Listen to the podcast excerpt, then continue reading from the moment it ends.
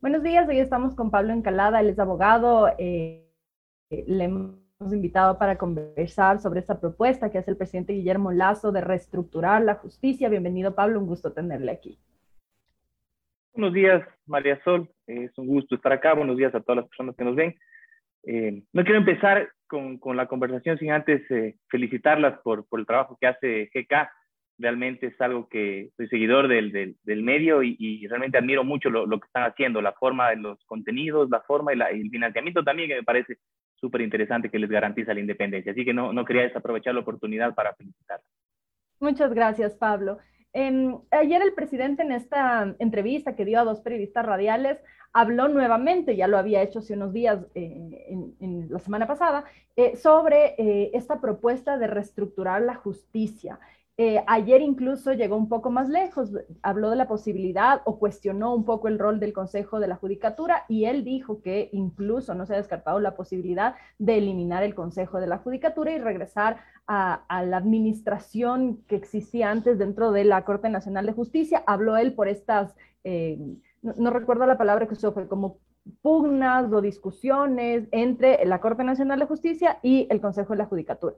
Eh, ¿Cómo ve usted esta propuesta? Eh, la preocupación primera que ha surgido es que nuevamente desde el Ejecutivo se intente eh, gestionar, entre comillas, arreglar o reestructurar la justicia, lo cual ya hemos visto y el resultado eh, fue cuestionable.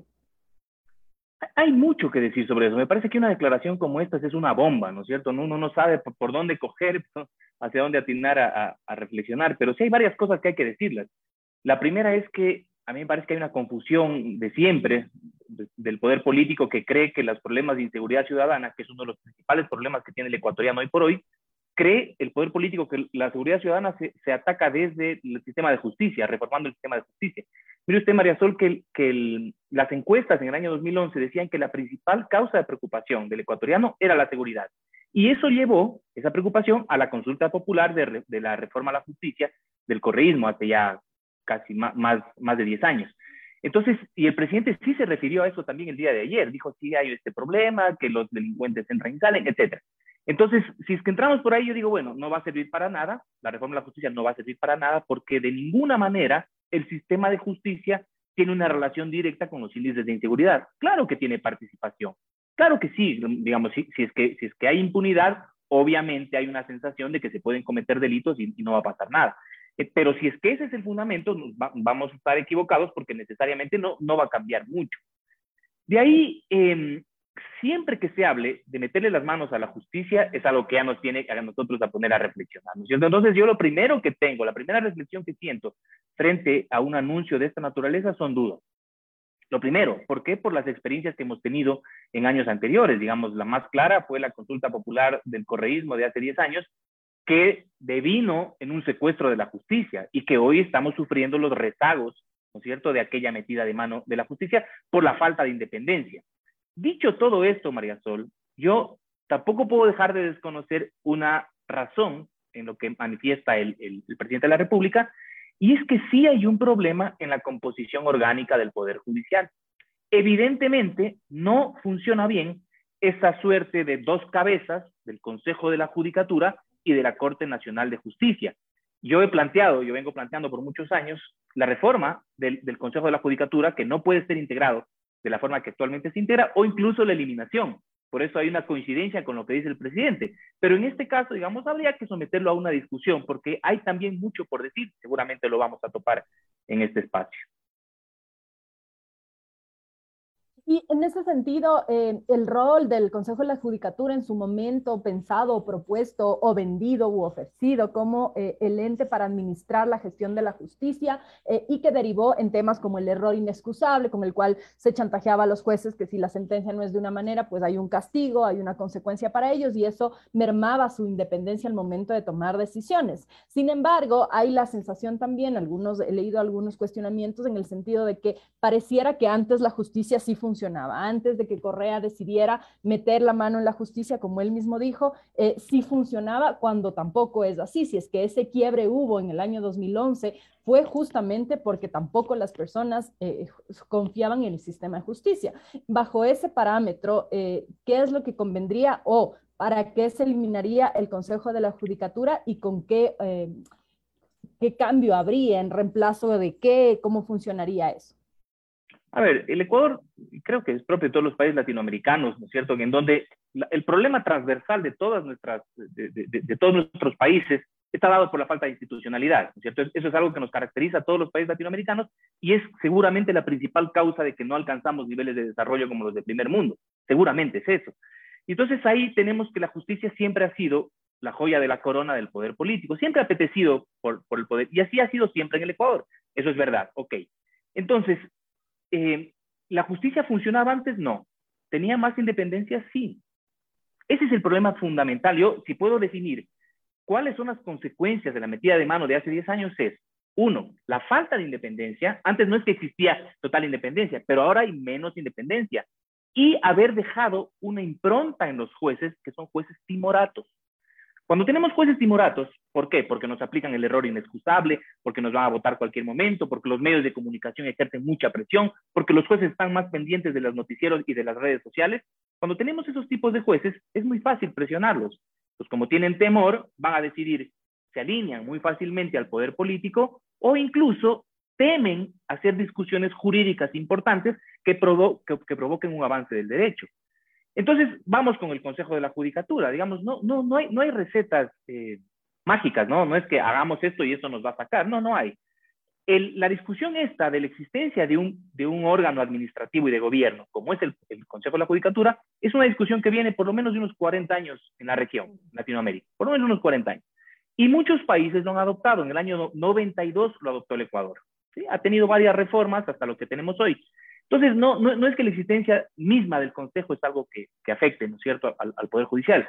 Pero también hay experiencias, digo, esto hay en otros países, hay en Colombia, por ejemplo, pero Chile, que es un referente del funcionamiento del sistema de justicia, referente latinoamericano, no tiene un órgano de, administración y de gobierno, es decir, el poder volvió en mano, a manos de los jueces. Entonces, decir que la existencia del Consejo afecta a la independencia, no necesariamente.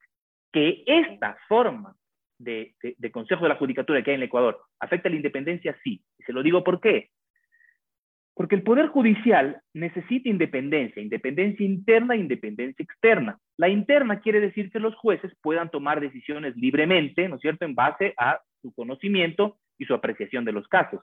Esta independencia interna se veía afectada por la aplicación de este famoso error inexcusable, que era la posibilidad de que el Consejo de la Judicatura revise decisiones jurisdiccionales y las califique. Entonces había ahí unas personas, digamos, funcionarios de tercer nivel, de cuarto nivel, jóvenes recién graduados, que estaban analizando las sentencias y decían, aquí se equivocó este juez, este error es inexcusable, imperdonable, hay que destituirlo.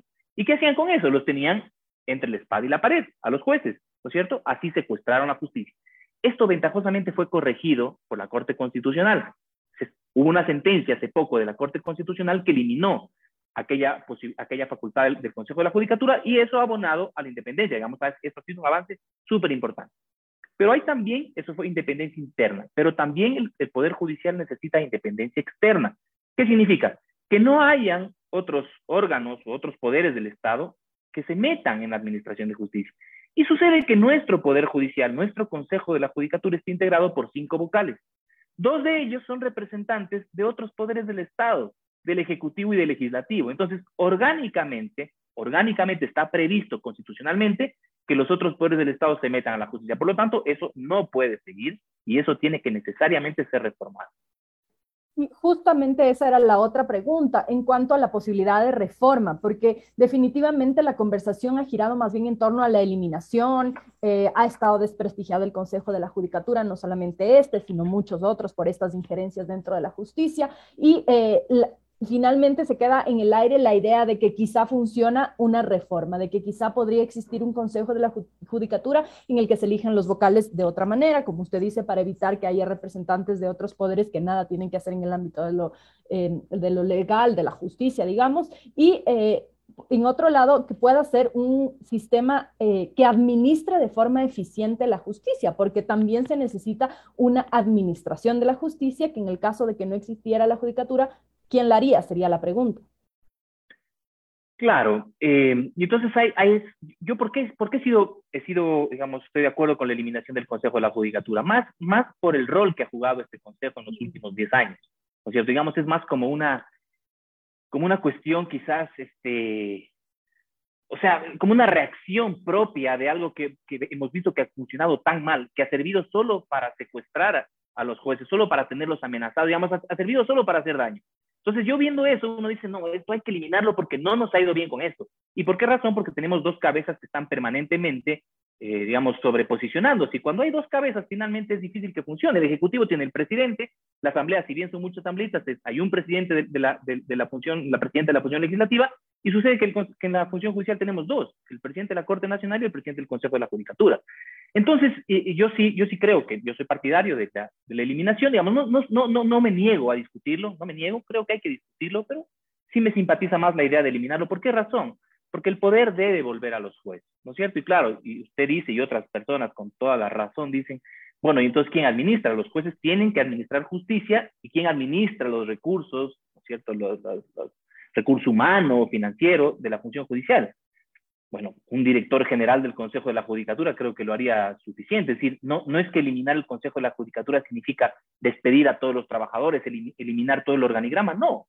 Yo creo que todo el organigrama tiene que mantenerse, departamentos de recursos humanos, de gestión procesal, financiero, etcétera, etcétera, informática, lo que fuera, ¿no es cierto? Pero a la cabeza, un director general que sea quien hace como de gerente, porque finalmente eso necesitamos en el Poder Judicial. Alguien que gerence la administración de los recursos del Poder Judicial. Y no necesariamente esto que tenemos hoy, que es un órgano colegiado, que lo que hace es impartir eh, directrices, ¿no es cierto?, de gobierno de la función judicial, y finalmente quien ejecuta son los gerentes de cada, de cada área, directores de cada área, talento humano, etcétera, etcétera. Entonces, eh, si en Chile lo hacen, si en Estados Unidos lo hacen, aquí lo hemos hecho, yo no veo por qué no, no podamos funcionar sin un Consejo de la Judicatura con una estructura administrativa que permite el funcionamiento de la función judicial. Y la otra preocupación es también sobre las declaraciones que hace el presidente de la República en el sentido de, eh, como empezamos de esta conversación, el presidente, el Ejecutivo, interfiriendo o ante la posibilidad de que te interfiera en la justicia, porque parece que hay esta constante tentación por parte de los gobiernos, independientemente de, de, de sus ideologías o sus posturas políticas, de eh, tener cierto control sobre la justicia, ¿no? Parece que hay como constantemente una tentación. Algunos quizá lo hacen de forma más grotesca, otros de forma más sutil, pero en la historia de nuestro país nos ha demostrado que esa tentación está ahí. Eh, esto por un lado y por otro lado la necesidad de reformar la justicia, porque evidentemente tal como está hay muchos vacíos, muchas cosas que resolver. ¿Cómo balancear estas dos cosas? Por un lado, la tentación del Ejecutivo de meter las manos ahí y de crear una justicia incluso a su medida, ¿no? Sin considerar que los gobiernos son, eh, se terminan pensando que de aquí viene mi sucesor y mi sucesor y vamos a ser solo los amigos los que estemos controlando. Cuando viene, eh, no podemos, digamos, depender del espíritu democrático, del buen ánimo del presidente para que una justicia eh, sea independiente. ¿Cómo equilibrar estas dos necesidades o estas dos, dos realidades? Voy, a empezar por lo último para, antes de responder a la, pregunta. Y lo último es aquello relacionado con que diseñan un poder judicial que sea favorable a mis intereses pensando en que me voy a quedar 300 años, como más o menos fue lo que, lo que se dijo en el correísmo. Pero este rato habría que ser ingenuos pensar que eso va a ser útil porque a Correa, que diseñó todo el sistema judicial, que cambió, cambió todos los jueces, todos los jueces fueron cambiados. Sucede que al poquísimo tiempo esos mismos jueces se alinearon en su contra ¿No es cierto? Entonces, que alguien piense que los jueces me van a ser fiel hasta el último, esa es una ingenuidad tremenda. Aquí lo grave es que el Poder Judicial quedó tan debilitado, tenemos unos jueces tan, tan, digamos, falta de independencia, débiles, que finalmente, muy fácilmente, todo el sistema se alinea al poder político de turno. Eso es lo que hay que eliminar. Ok, entonces volvamos. ¿Es peligroso lo que anuncia el presidente Lazo? Yo digo, en principio hay que tomarlo con dudas. ¿No es cierto? O sea, yo, a mí me genera dudas más allá de que lo de fondo estoy de acuerdo.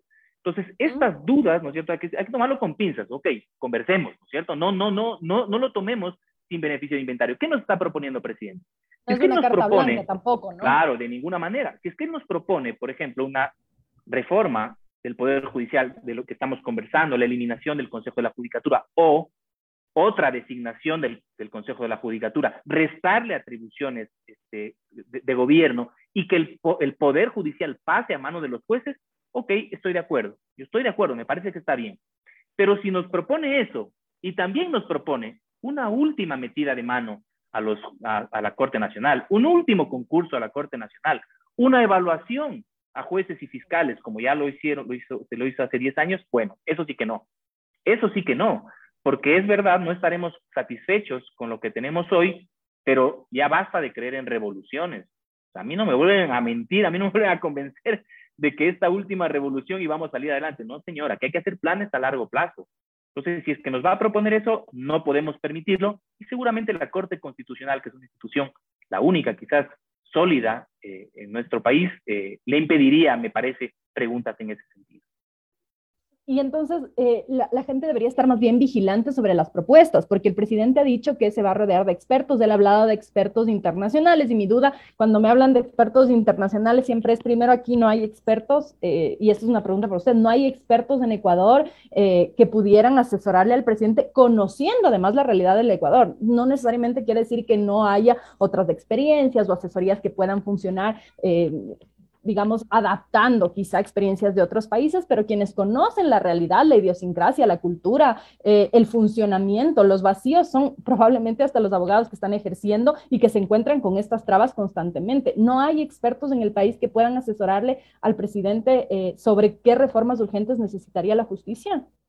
Claro que sí, claro que existen. Eh, basta decir que la, la, mayor cantidad de profesionales que hay en el país son abogados. Entonces, de los 130 mil abogados que hay, ¿no es cierto? Ya habrán por lo menos unos 20, ¿no? Hay más, seguro, seguro que hay más.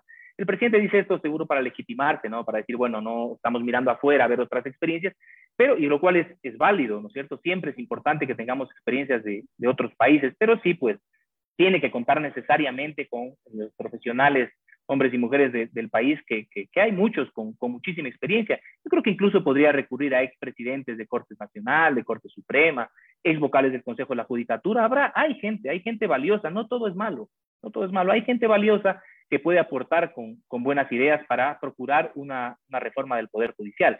Pero, por ejemplo, a mí me parece que si realmente nos interesa, yo, dudo de esto, ¿no es cierto?, que realmente le, le, preocupe el, el Poder Judicial.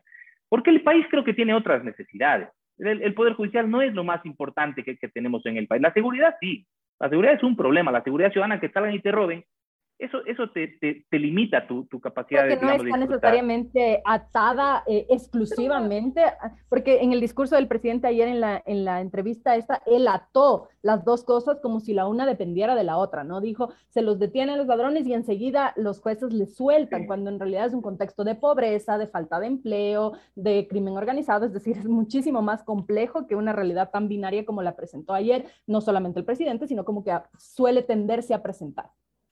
Exacto, María Sol. Y este es el problema de nuestra clase política. Yo recuerdo, digamos, yo tengo 41 años, yo desde que recuerdo, la clase política responde a los problemas de seguridad ciudadana con reformas legales o con, pretendidas reformas a la justicia, cuando los problemas de la delincuencia están directamente relacionados con la situación socioeconómica del país. E-, eso es algo que hay que atender. Por ejemplo, ¿cuáles son los, los presos de nuestro país? Son principalmente hombres jóvenes. Esa es la inmensa mayoría de los presos son hombres jóvenes. Ok, ¿qué hacemos? no sé, pues habrá que pensar en planes para incorporar, al, al, al, darles trabajo, ¿no es cierto?, a, los hombres jóvenes. Algo, algo hay que hacer por ellos, ¿no es cierto? De 18 a 30 años, una gran mayoría de los están privados de la libertad, algo hay que hacer por ellos.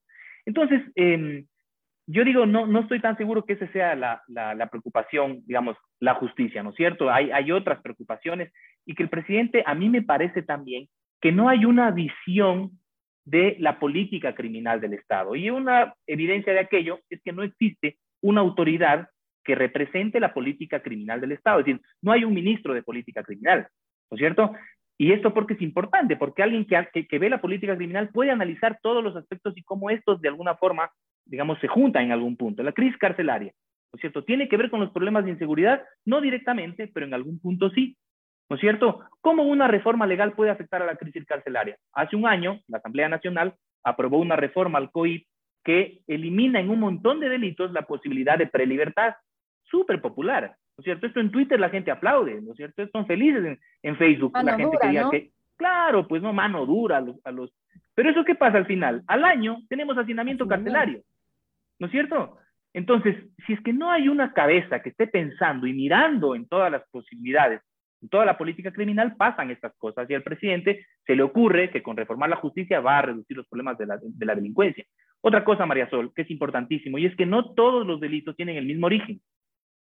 Los delitos contra el patrimonio es que te roban en la calle, que te asaltan, etcétera, etcétera, es un tipo de delito, delitos contra el patrimonio. ¿sí? Estos hay que atenderlos, prevención, prevención situacional con los municipios, cuestiones eh, eh, relacionadas necesariamente con la situación socioeconómica, pero femicidios. ¿Qué tiene que ver con esos delitos? ¿Cómo, cómo, hago, cómo, hago, cómo trabajo en prevención con la misma forma que para los delitos contra el patrimonio y para el femicidio? No tienen nada que ver el uno con el otro. Narcotráfico. Una cosa es el narcotráfico a gran escala, que atenta a la seguridad del Estado, es un problema de seguridad, y otra cosa es el microtráfico, que puede afectar a la salud pública. Entonces, cuando no hay una mirada global, cuando no hay un entendimiento de la política criminal, pasan estas cosas que la respuesta es mano dura. Y, también, eh, justo sobre lo que usted menciona, ya, había, ya ha habido llamados de atención por parte de organismos internacionales sobre el abuso de la prisión preventiva, por ejemplo, eh, y en el último informe también de eh, Human Rights Watch se hace una observación a la independencia judicial. Em, textualmente, dicen ellos, durante la presidencia de Moreno se le encargó al Consejo de Participación Transitorio reparar el daño causado por el gobierno de Correa a instituciones clave, destituyendo a varias autoridades tras evaluar su desempeño y nombrando nuevos miembros del Consejo de la Judicatura, la Corte Constitucional y la Fiscalía, entre otras instituciones pero también advierte que hay una preocupación por los casos, eh, llaman ellos de alto perfil por corrupción, porque textualmente continuaron señalamientos de demoras injustificadas en procesos judiciales, de presiones indebidas de funcionarios gubernamentales sobre jueces y falta de garantías de debido proceso en casos de perfil eh, alto perfil por corrupción. Esto nos regresa a esta discusión también de la politización en la justicia. Se hace ágil o se resuelve ágilmente eh, casos que tienen muchísima presión o en los que aparentemente podrían estar involucrados eh, opositores o, políticos del otro bando, digamos. y se acaba un gobierno y puede estar empezando una persecución, podría ser una persecución en contra del gobierno que se va, se acaba esto, entonces vienen otros y será contra estos, y así vivimos un eterno péndulo. y ya Human Rights Watch hace esta observación eh, ¿qué, se debería hacer en el Ecuador justo en este sentido? Por un lado, eh, casos de, por ejemplo, violencia sexual que duran 5, 6, 7 años en ser resueltos y casos de corrupción eh, que además son señalados por organismos internacionales por presuntas irregularidades o irrespetos al debido proceso que se resuelven muy rápidamente. Claro, eh, ahí, digamos, para mí, a mí lo, más destacable sobre lo que dice, primero, Human Rights, Rights Watch es una eh, fundación internacional que viene haciendo observatorio de la justicia o del derecho, del, Estado de Derecho en, los, en, el mundo, ¿no es cierto?, desde hace más de 40 años. Entonces, lo que diga esta organización es súper importante para nosotros, porque es una organización que no tiene ningún interés político para empezar, ¿no es cierto? Porque acá, claro, hay que mirar qué opina tal o cual en función de sus intereses. Human Rights Watch no tiene ningún interés más que la vigencia del Estado de Derecho. Entonces, ellos dicen algo que a mí me preocupa muchísimo y que me preocupa, digo, por la existencia, pero yo sé que así funciona y es la falta de independencia del Poder Judicial y cómo en casos de alto perfil político hay graves violaciones al debido proceso. Yo soy abogado en libre ejercicio, lo que me dedico es a litigar en materia penal. Y yo lo vengo diciendo con otros varios abogados, venimos diciendo muchas veces que la actuación de la Fiscalía son actuaciones arbitrarias. La fiscal general del Estado tiene mucha popularidad, creo que ha hecho un trabajo importante, una mujer valiente, pero eso ha llevado de alguna forma a ese respaldo popular a que se cometan muchos abusos en el sistema y que como los jueces no tienen la suficiente independencia o no tienen la suficiente fortaleza, son una justicia débil, fácilmente se alinean a lo que, a lo que dice Fiscalía y tenemos graves abusos del derecho, como lo acaba de decir Human Rights Watch. Entonces, yo le, la justicia tiene muchos problemas, pero yo tampoco me quiero escandalizar, digo, esto es propio de, de, de nuestro Estado en vías de desarrollo, si no, no puede funcionar todo bien, yo tampoco voy a escandalizarme, creo que podemos hacer correcciones, es verdad, pero entre tantos problemas que puede tener la justicia, hay uno que debemos, que debemos atender y es la falta de independencia. Todo lo que, lo que hay que hacer tiene que ser relacionado con eso, porque solo cuando los jueces sean independientes, solo ahí podemos tener una mejor administración de justicia. Y yo le digo, María Sol, hay cosas tan simples, tan simples que podemos hacer para mejorar esto, que pasa, por ejemplo, por una reforma al Código Orgánico de la Función Judicial. Hay un artículo que prohíbe que se filmen las audiencias, ¿sí? O que se transmitan en vivo. Una prohibición absurda. ¿Por qué, María Sol? Porque la Constitución de la República dice que la publicidad es una garantía de la justicia. Es una de las principales garantías que tenemos los ciudadanos, la publicidad, que significa que los ciudadanos puedan hacer un control social de la administración de justicia. ¿Por qué hay ese, ese artículo en el Código de la Función Judicial? Porque a los fiscales o a los jueces les da miedo que los vean actuando. Entonces, se vendió bien esa idea en el 2009 que se dictó ese código y, y esa permanece hasta hoy. Si eliminamos esa prohibición y permitimos que hayan transmisiones en vivo de cualquier medio de comunicación, por Facebook, lo que sea, o cualquier persona grave sin interrumpir la audiencia, que grabe la audiencia, eso necesariamente va a mejorar el sistema por dos razones. La primera, porque la ciudadanía va a ver de qué mismo se trata la audiencia. Y en los casos de alto perfil es, importantísimo. A mí me pasa seguido, María Sol, que estamos en audiencia y los periodistas están ahí y en los pasillos me dicen, oiga, doctor, ¿cómo es posible esto? Le digo, ya ve, y usted que estaba empujando este caso. Uno, eso, ¿no es cierto? Que la gente mire lo que está pasando y que los jueces tengan que decidir en función de lo que está pasando en la audiencia. Y dos, la oralidad, que es el sistema con el cual se maneja la justicia, digamos, la forma oral, no la escritural, sino las alegaciones orales, es implacable con la mediocridad. Eso significa que cada que el abogado, defensor, el fiscal, el juez, cada que hace una intervención, está rindiendo un examen, ¿no es cierto? Porque toda la gente lo va a ver lo que está actuando. Y ahí no hay cuento. El abogado labioso no es un buen litigante, ¿no es cierto? Entonces, si es que hay publicidad, los actores del sistema se van a ver obligados a mejorar su nivel, a prepararse de mejor forma, porque si no, van a quedar mal frente a todo el país. Entonces, cosas sencillas pueden mejorar nuestro sistema de justicia. Y esta, eh, justamente esta preocupación que además encuentra eh, también respuesta en muchos abogados que dicen, hay también por otro lado la presión de los medios de comunicación, etcétera, pero se entiende también esta presión porque muchas víctimas acuden a los medios de comunicación buscando que haya esta presión porque no encuentran que en la justicia hay agilidad, hay oportunidad, etcétera. Eh, y hoy por hoy, como usted bien dice, cuando un periodista, cuando hemos entrado a cubrir audiencias, ni siquiera se puede usar el teléfono celular, entran las cámaras, graban la entrada de los procesados o, o de los jueces y salen las cámaras. En Estados Unidos hay este canal específico, además, que es para transmitir audiencias, de, transmitido por cable, uno se conecta y puede ver cualquier audiencia. ¿Sería posible hacer una reforma? Porque además, si la Constitución garantiza eh, la publicidad, eh, ¿no sería contradictoria esta norma con lo que garantiza la Constitución y por lo tanto no urgiría ahí una eh, reforma o no hay mucha voluntad política de reformar esa parte en específico?